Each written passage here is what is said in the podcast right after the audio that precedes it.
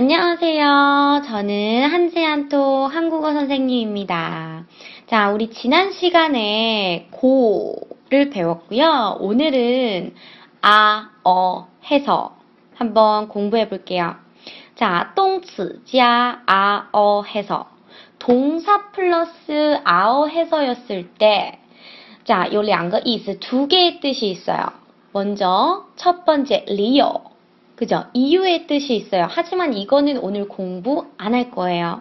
오늘 공부할 거는 순슈, 묘신 순슈的时候 아어 해서를 사용할 때 순서를 나타낼 때를 공부할 건데요.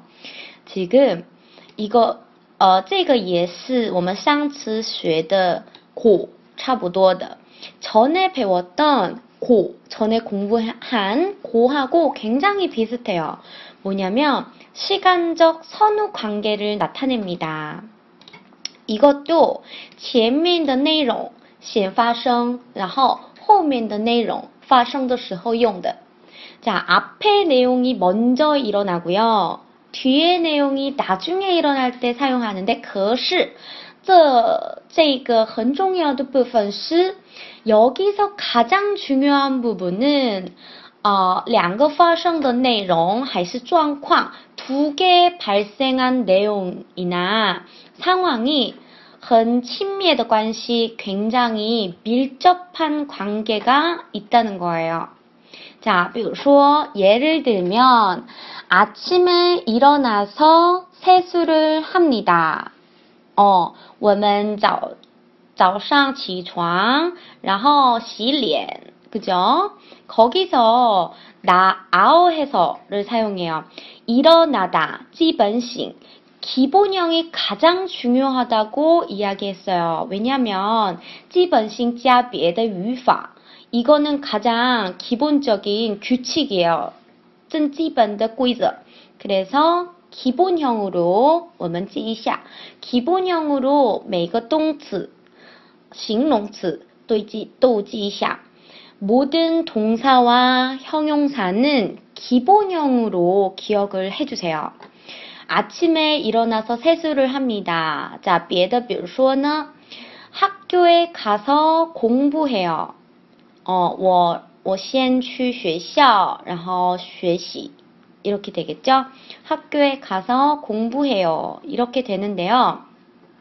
여기서 最重要的部分呢第一是呃前面文章还有后面的文章来的主语주어가 앞의 문장과 뒤의 문장이 같아야 돼요. 자, 如果不一样的时候 만약에 다르면 문장은 완성되지 않아요. 不能 완성.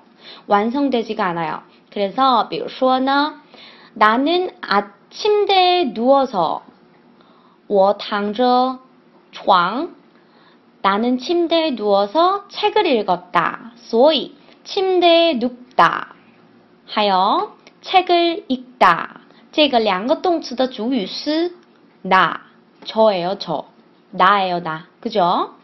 하지만 别的比如说呢 나는 침대에 누워서 동생은 책을 읽었다. 어, 这个呢我们看一下 나는 침대에 눕다. 동생은 책을 읽다. 자, 여기서 동생, 나, 两个主语不一样吧?所以 주어가 달라요.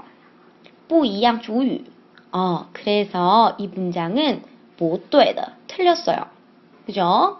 还有第二,두 번째 가장 중요한 부분은 过去型, 과거형을 这个语法 아어해서 아어해서 这个语法 不能一起用的 같이 사용할 수가 없어요. 자, 比如说呢 저는 사과를 씻어서 먹었어요. 자, 如果 어, 老师我们洗我洗苹果还有吃苹果都是过去다 과거예요. 그래서 두 개 다 과거형으로 쓰고 싶어요. 라고 했을 때 두 개 다 과거형으로 쓸 수가 없어요.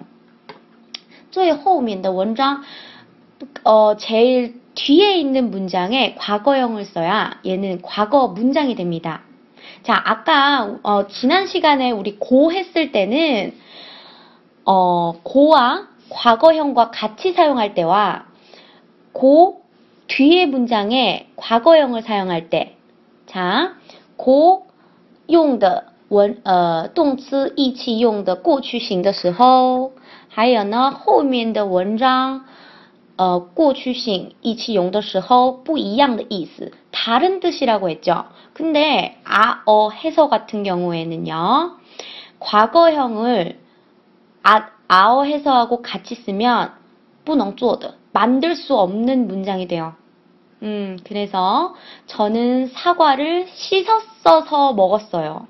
这个不对的. 이거는 쓸 수가 없습니다.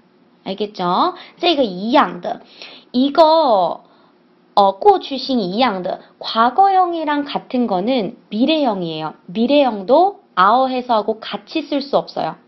最后面的文章可以用的 가장 뒤에 있는 문장에 사용하면 어, 사용할 수 있지만 아어 해서하고 함께 사용할 수는 없습니다. 음, 그리고 또 중요한 거는 어, 지금 动词的 용, 용파 동사의 용법인데요. 아어 해서는요.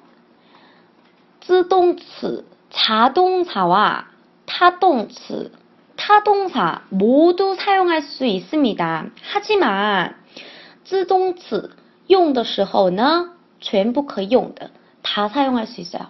하지만 타동사 用的时候呢前面 后面文章亲密的关系有的时候可以用的 자, 타동사가 올 때는요, 앞의 문장과 뒤의 문장이 밀접한 관계가 있어야 사용이 가능하다는 거예요.